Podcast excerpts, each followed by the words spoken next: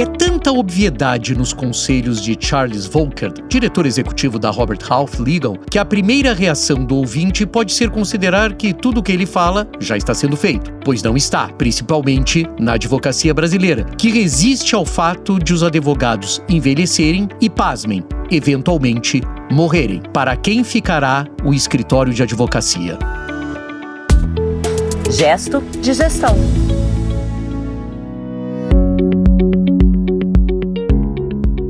Olá, bem-vinda, bem-vindo, bem-vinde. Essa é a terceira temporada do Gesto de Gestão. Esse aqui é o hashtag 52. Eu sou Alexandre Lupe, comigo tá o André Porto Alegre, que foi o camarada, o criador deste podcast, o André, que é um jornalista especialista em gestão legal. Isso para quem não sabe ainda, para quem tá chegando agora no nosso mundo aqui do Gesto de Gestão. E também temos aqui a Daniele Serafino, que é responsável pelo Gesto de Inovação, que aqui é um quadro do do nosso podcast, ganhou da GPT, venceu o GPT e tá aqui com a gente. Obrigado, Dani. Agora, pessoal, coloca uma música fúnebre de fundo, porque a gente começou a terceira temporada. Acho que já sei o que você vai falar. O Pensei André a mesma falando coisa. de aposentadoria tal. Depois da semana retrasada ele brigou um pouco e agora. Chegamos na morte. Aí chegou nesse negócio, André. Tá tudo bem.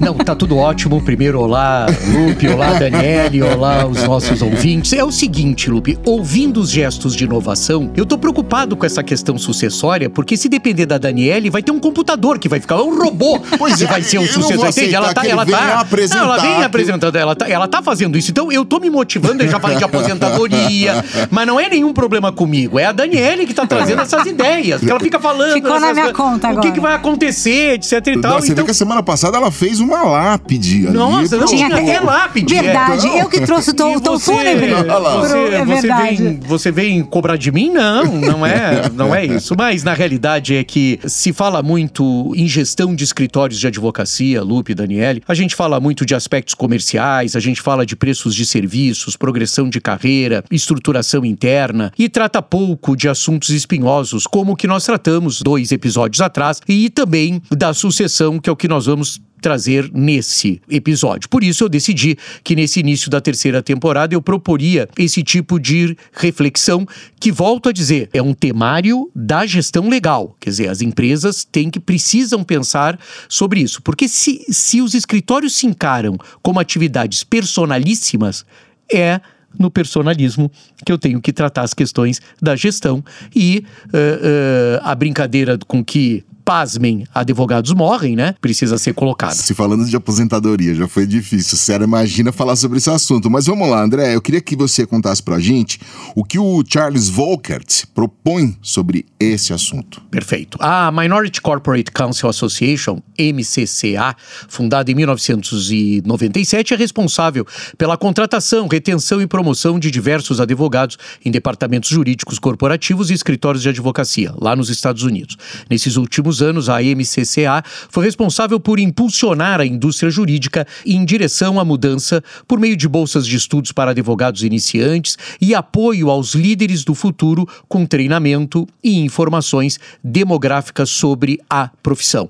Fazer um parênteses aqui, Daniele, é fundamental essa questão, quer dizer, como a gente consegue ter informações nos Estados Unidos que auxiliam, na realidade, a gestão, né? Quer dizer, eu volto a dizer, é uma batalha minha, essa carência de informação que a gente tem sobre o mercado da advocacia brasileira. É nesse contexto que a empresa, a MCCA, apresentou o artigo Gestão de Escritórios de Advocacia: Cinco Chaves para o Planejamento Sucessório Eficaz, de Charles Volcker, que é um diretor executivo da Robert Half Legal. A Robert Half, sempre lembrando, uma das maiores empresas de recrutamento e seleção, que tem uma divisão especializada na parte legal. Serviço de recrutamento especializado na colocação de advogados, de paralegais também, de administradores jurídicos e outros profissionais jurídicos em escritórios de advocacia e departamentos jurídicos corporativos. Volcker, respondendo a tua pergunta, conduz o seu texto para uma realidade norte-americana. É bom a gente deixar frisado isso, Lupe. Onde o apego ao trabalho não ultrapassa a linha profissional e da sobrevivência. É, fazendo um parênteses de novo aqui, não fica que nem aqui no Brasil, né? Minha vida, meu escritório, minha vida, eu vou morrer se não tiver, sabe essa, essa. Eu sou sempre muito respeitoso, vou evitar o que eu penso sobre isso, mas na realidade ali é uma questão profissional. Quer dizer, a gente não está tratando de outra coisa a não ser do apego que se pode ter, mas sempre mantendo a questão do porquê que você trabalha. E, portanto, todas essas análises, ela não deságua em aspectos pessoais tão comuns aqui para esses lados de Pindorama, né? Como é bom chamar aqui o nosso Brasil. Criar uma transição suave de liderança é uma parte essencial do gerenciamento eficaz de um escritório de advocacia. Embora seja tentador adiar o planejamento de, da sucessão até que os sócios sêniores anunciem a sua saída, quando bem quiserem, é inteligente iniciar o processo muito antes e antes que haja necessidade, alerta Volker. Então, é, é claro que esse episódio, nós estamos no 53, 53. né? Ele tem 52. 52, desculpa. Ele tem vinculação com os 50, quando a gente falava sobre aposentadoria. Só que numa outra perspectiva, que é uma perspectiva exatamente da sucessão. E a sucessão é o seguinte: quem fica com o escritório? É exatamente disso que a gente está falando. O André, logo, o Dani, logo que a gente começou o gesto de gestão, o André sempre traz listas. Ele, ele fala, inclusive ele continua falando que adora a lista, e eu também passei a gostar muito dessas listas americanas, né, André? Então vamos lá conhecer agora as sugestões para esse planejamento sucessório sem atropelos. É. As listas é uma característica uh, dos americanos é, mesmo. Eles fazem rankings, ah, listas, é. etc. Tal. E quando eles conversam sobre gestão e gestão de escritórios de advocacia, eles gostam. Então vamos lá. São cinco passos aqui para que os nossos ouvintes comecem a refletir sobre a questão sucessória.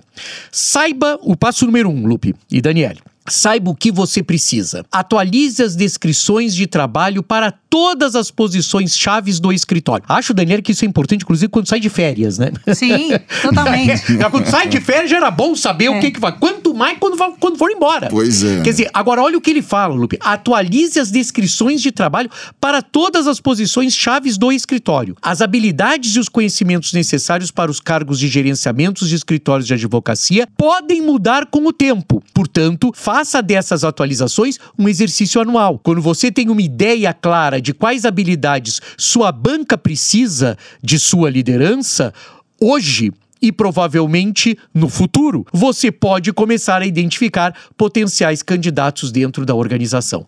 Olha que passo sensacional, entende? Atualizar o que faz. Tá fazendo o que hoje? Ah, hoje eu faço isso. Por exemplo, Daniele Serafino sócia do Opsi Bloom, Bruno Vanzov Advogados. Ela tem diversas áreas de atuação sob responsabilidade dela.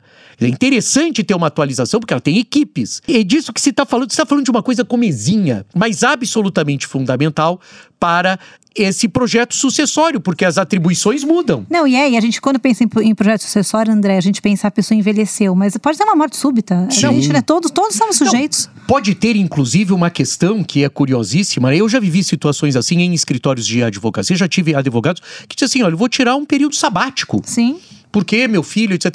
Eu vou estudar inglês. Já, já vivi isso. Vou fazer um LLM fora.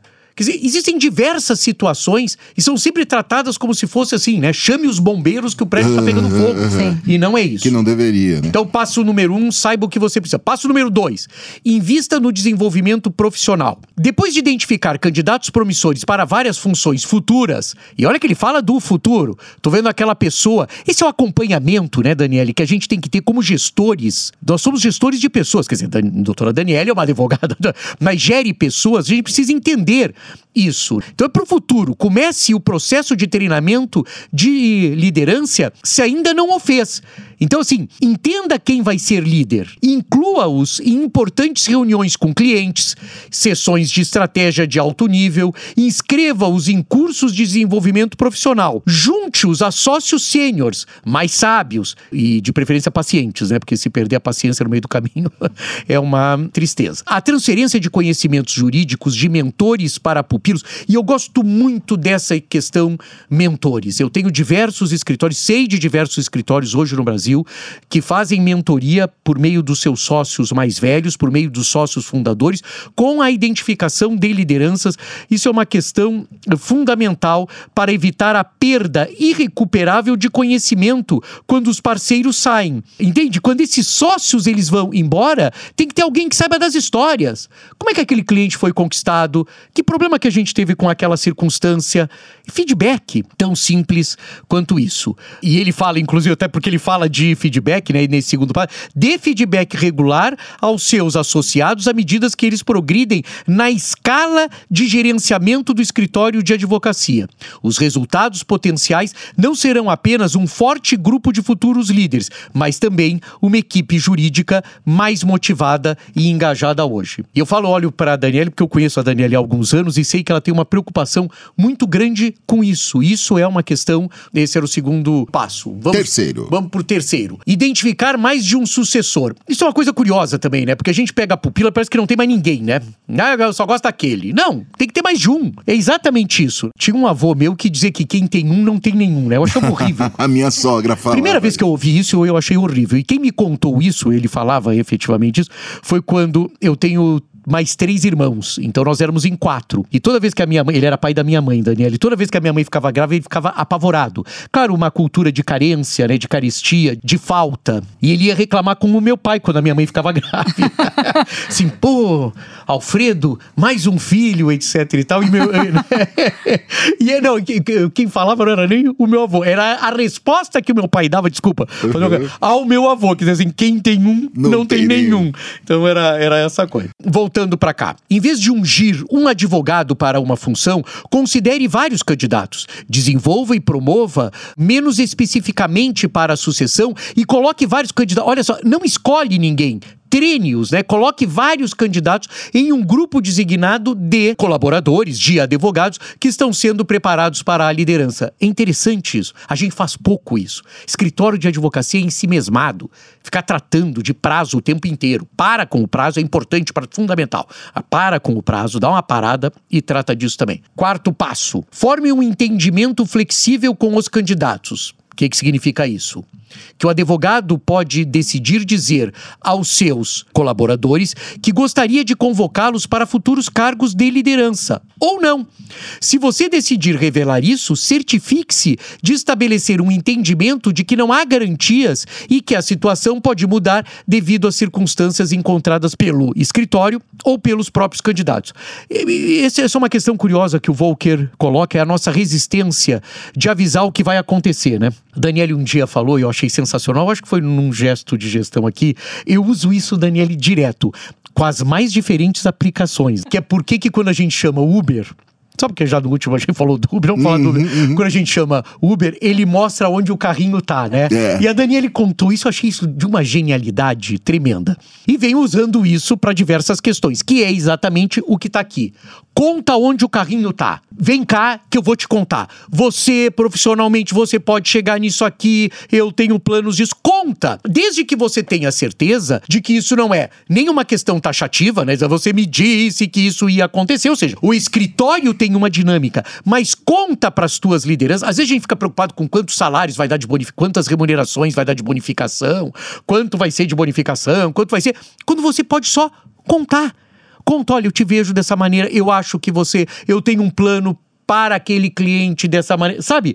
Eu achei sensacional essa dica. Até porque o, o carrinho pode mudar, né? Ele pode, pode cancelar a viagem. Pode cancelar a viagem, acontecer claro, alguma coisa no meio claro, do caminho. Exatamente. E aí vira outro, é outro carrinho exatamente. a se observar. E você, então, que tem a ver com o terceiro, né? Que é mais de um, né? Isso, você tem que ser isso, sempre isso. mais de um. E o último passo é não descarte candidatos externos. Que essa é uma outra questão também, né? Quer dizer, eu acho que aqui é tanto não descarte candidatos externos a nada, como não descarte candidatos internos a nada né? Quer dizer, acho que essa é uma, é uma posição de, de mão dupla, né? Recrutar talentos é um processo, o Volker fala, que não deve ser apressado, nem ocorrer durante uma crise de gerenciamento, que é uma coisa que o escritório gosta muito. Eu e Daniela já vivemos situações assim, né? Você tem crise e você promove determinadas trocas. Mas o tempo geralmente faz a diferença quando se trata de preparar candidatos internos ou conduzir uma busca externa. Você vê que o Volker tem exatamente isso. Então, eu preciso preparar sempre internamente as pessoas precisam estar preparadas e as pessoas precisam ser identificadas, mesmo externamente. Com uma quantidade considerável de tempo, segundo Volcker, o advogado, né, o gestor, o sócio pode desenvolver as habilidades de um associado existente. Mas se sua necessidade for mais pronunciada, pode ser necessário procurar talentos fora da sociedade. Considere o uso de uma agência de colocação jurídica especializada para ajudá-lo a localizar profissionais jurídicos altamente qualificados e experientes. Eu aqui, Lupe, esses são cinco pontos, tá? Passando só. Se a gente fosse só para fazer um wrap-up, uh, saiba do que você precisa, a questão do job description sempre, né? Do que está fazendo. Invista no desenvolvimento profissional, identifique mais de um sucessor, forme o um entendimento flexível, ou seja, eu penso que você pode ser isso, quem sabe a gente possa desenvolver isso, e uh, não descarte nem os externos nem os internos. Mas quero fazer uma observação, porque parece às vezes, eu e Daniele conhecemos, Lupe, diversos recrutadores especializados. O Brasil tem diversos recrutadores especializados no mercado jurídico, altamente competentes, altamente competentes, e eu acho que a gente tem que fazer uma menção a esses profissionais e acho que os escritórios, independente do porte, têm que considerar a possibilidade de procurar profissionais por meio de agências recrutadoras. Né? Eu queria colocar isso, que isso é um trabalho muito especializado internacionalmente. As grandes recrutadoras têm profissionais especializados em legal, né? Então isso é um. É, e aqui no Brasil nós temos diversos recrutadores especializados em legal. Então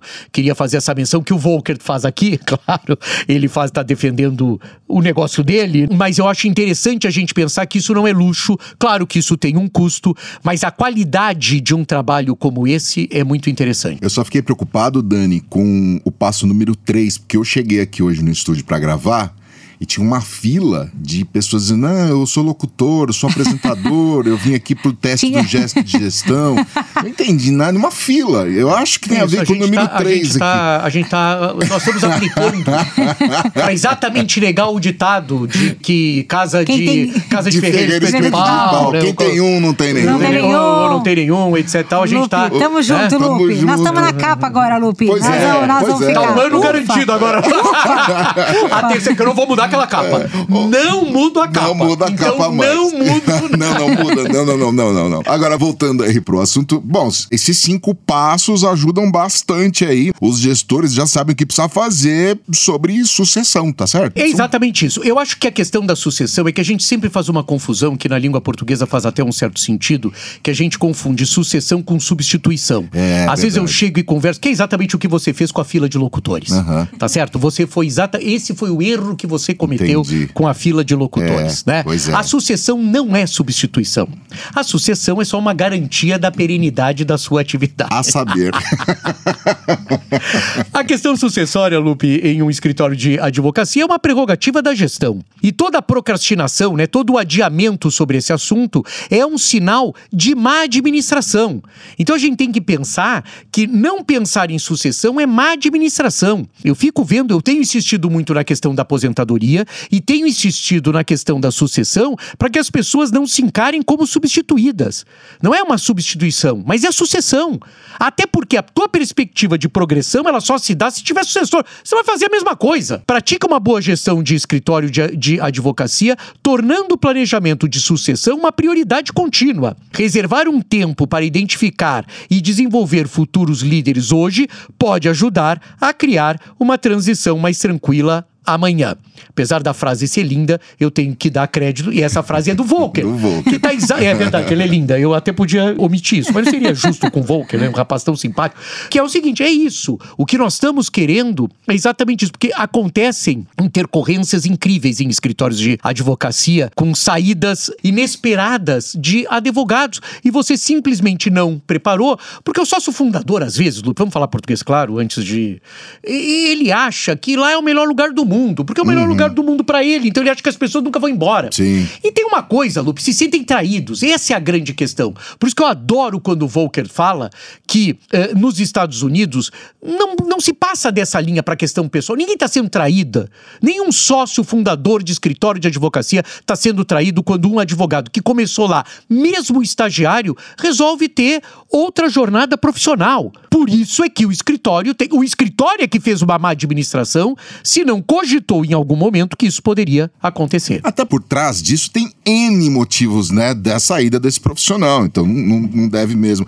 Bacana. Ou agora eu vou ser um pouquinho teimoso aqui em relação a todo esse ensinamento que você e o Volker trouxeram aqui, porque eu não vou admitir que tenha uma sucessora para Daniele Serafini. Não, não. Opa! Isso, Não permitir. Obrigada, Lupe, pelo seu voto. Mas eu, eu, eu tomei esse cuidado e, inclusive, perguntei para o Volker se havia exceções. Ah, e ele falou que sim. Nominalmente. Falou. Daniel, Daniele Serafino. Então, bom. Ô, André, e antes do Lupe chamar a gente aqui, a gente não combina, né, André, os assuntos, para nossos ouvintes saberem também, né? E a gente, quem faz, faz ao vivo, né, André? É, quem E- sabe faz ao e- vivo. É, eu, Já eu, diria olha, e o, o caso. Volker. É, e o caso que eu trouxe aqui para o nosso gesto de inovação guarda um pouco de uma relação com o que você trouxe aqui. Então a gente está alinhado. Estamos, estamos alinhados. Hashtag estamos alinhados. Estamos alinhados, porque na realidade eu acho que a gente expressa nesse nosso bate-papo coisas que são muito do dia a dia, coisas que nós estamos vivendo. Então por isso que a gente tem essa segurança, inclusive, de desenvolver um bate-papo, claro, com as pesquisas que nós fazemos, Sim. obviamente, mas eu acho ótimo, inclusive, eu acho bom você colocar isso, quer dizer, nós não combinamos essa pauta, né? Essa pauta são pesquisas que eu e a Daniele desenvolvemos separadamente e nós nem conflitamos, né? Exatamente. É, a gente não tem esse tipo de. Porque é exatamente para que retrate, na essência, o que está sendo tratado. Então é isso. Coloquem o sinal sonoro e vamos embora pro gesto de inovação. Olá, bem-vindo ao Gesto de Inovação. No episódio de hoje, vamos falar sobre as mulheres e o mercado de trabalho jurídico. Atualmente, as mulheres representam mais de 55% dos alunos nas faculdades de direito nos Estados Unidos e também no Brasil. Dados de 2021 da American Bar Associations, a OAB dos Estados Unidos, indicam que pelo sexto ano consecutivo, as mulheres superaram os homens em números de inscritos nas salas de aula das faculdades de direito. A jornada feminina continua com a chegada das mulheres advogadas ao mercado de trabalho. Hoje elas ocupam vagas em todos os setores do mercado jurídico. Olhando para esses números, alguns especulam se no futuro o mercado jurídico será predominantemente feminino. Contudo, para continuarem avançando na carreira jurídica, as mulheres têm encontrado diversos desafios, seja de equilíbrio entre vida pessoal e profissional, maternidade e trabalho, ascensão na carreira, salários equivalentes aos dos homens, ocupação de cargos de liderança, espaços como sócias dos grandes escritórios, entre tantos outros que poderíamos enumerar aqui. A pauta por diversidade e equilíbrio de gênero já faz parte da agenda do mercado jurídico e tem ganhado atenção ainda maior nos últimos anos. O mercado jurídico comprador ou seja, os clientes, passou a exigir posicionamento dos escritórios de advocacia sobre o número de mulheres na liderança dos escritórios. Embora haja avanço na pauta feminina no mercado jurídico, ainda é bastante comum casos de retrocessos pipocando aqui e acolá. Na semana passada, um caso de toxicidade com mulheres no ambiente de trabalho veio à tona nos Estados Unidos. Uma advogada que tinha acabado de voltar de licença maternidade informou ao escritório que trabalhava que estava se demitindo.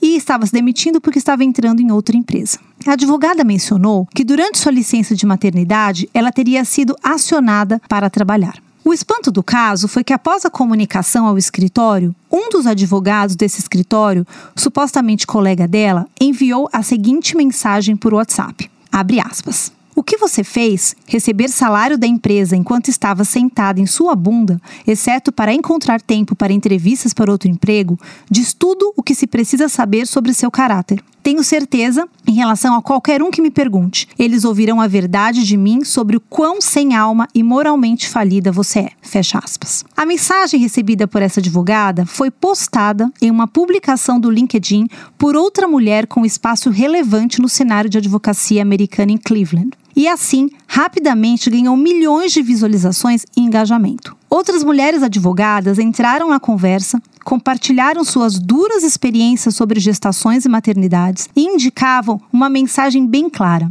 A licença maternidade definitivamente não é sobre sentar sua bunda na cadeira. O escritório de advocacia de Cleveland, Zashin Rich, especializado, pasmem, em direito trabalhista e de família, é quem empregava esse advogado que mandou essa mensagem. Na sequência desse engajamento excessivo, publicou uma postagem que posteriormente foi deletada de sua página do LinkedIn, dizendo, aspas, esse único texto foi enviado no calor do momento por um funcionário chateado por acreditar que a ex-colega, enquanto estava em licença remunerada, procurou emprego em outro escritório de advocacia.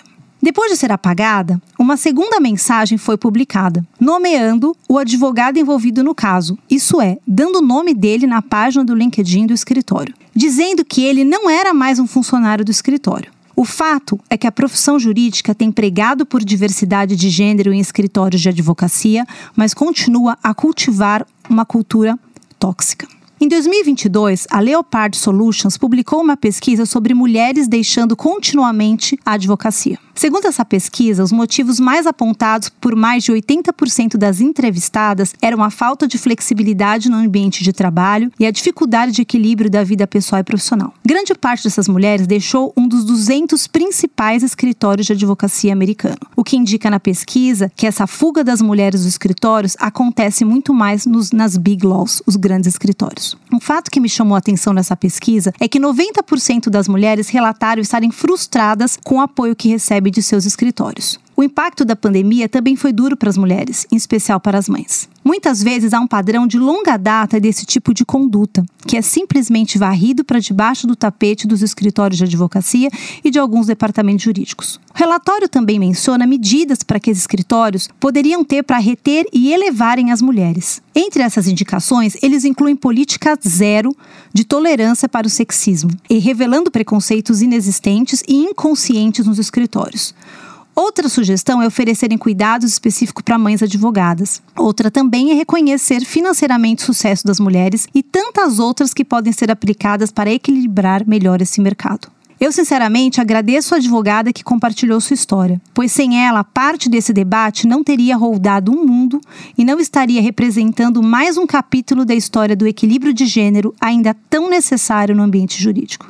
Que sensacional isso, que importante, que sério, que tanta coisa, que tantos adjetivos aí eu poderia colocar.